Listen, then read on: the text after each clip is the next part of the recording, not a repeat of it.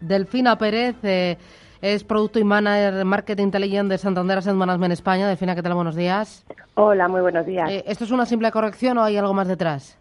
Bueno, es, eh, desde luego es una a priori es una simple corrección. Estamos hemos tenido un primer trimestre del año pues muy bueno en las bolsas europeas en general y destacando además el IBEX con unas revalorizaciones muy importantes, recogiendo muchas noticias positivas de fondo y en días como hoy pues se parecen lógicas, ¿no? Las tomas de beneficios, alguna pequeña mm, corrección y adecuación cuando sobre todo pues hemos tenido noticias relevantes como fue ayer la publicación de las actas de la Fed, ¿no? El mercado se tiene que ir acomodando a esas novedades y ir digiriendo pues esas modificaciones en la política monetaria estadounidense. ¿Para cuándo esperáis la próxima subida y cuántas subidas eh, de aquí a finales de año esperáis en Santander Asset pues en principio las previsiones de la FED nos lo han, eh, nos, las que se han publicado en marzo insistieron en sus previsiones que tenían en diciembre de tener dos subidas adicionales a lo largo de este año y el mercado en principio las está descontando pues entre junio y septiembre y además de forma más clara después de conocer ayer las minutas, ¿no? Si están pensando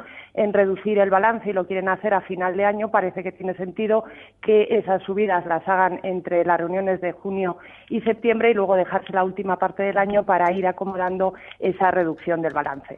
¿Y el recortar el balance qué significa? ¿Qué efectos puede tener en el mercado?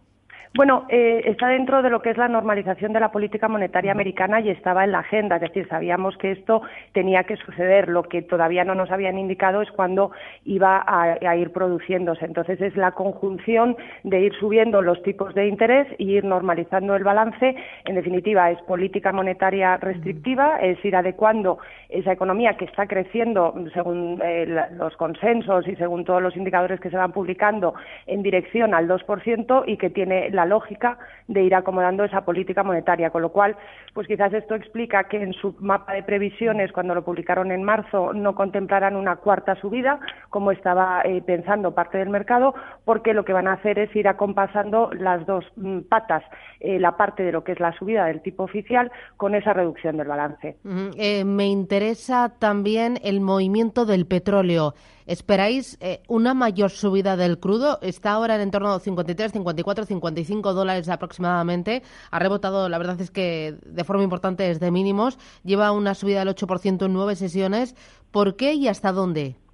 Bueno, el petróleo lo que viene haciendo es eh, moviéndose un poco en función. Vamos, eh, lo, primero ha sido eh, superar esa zona de los 50 dólares, ¿no? que es un poco un nivel psicológico de ir acomodándose, y luego en función de lo que puedan ser las noticias de los inventarios y las producciones, tanto por parte de los países de la OPEP como los países no OPEP. Entonces ahí vamos viendo incluso con datos como ayer que hay sorpresa negativa porque hay más inventarios de los previstos en Estados Unidos, pero que recorta ligeramente y luego vuelve a la zona de los 54 dólares. Hay otro factor importante y es que el crecimiento internacional es bueno, es decir, en la parte del petróleo nos movemos siempre entre los datos de oferta, que serían los inventarios, las producciones, pero también la parte de la demanda y las noticias que tenemos este año, a diferencia de lo que vivíamos a principio del año pasado, cuando había tantas dudas sobre el crecimiento, son crecimientos favorables en tanto en los países desarrollados como en los países emergentes y las eh, noticias que siguen saliendo, que seguimos teniendo desde China, pues es ese crecimiento que va a compasado por encima del 6%, entonces no se ve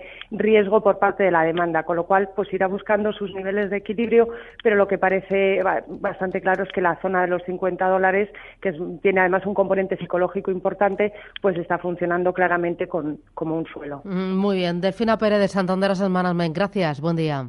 Buen día. Adiós.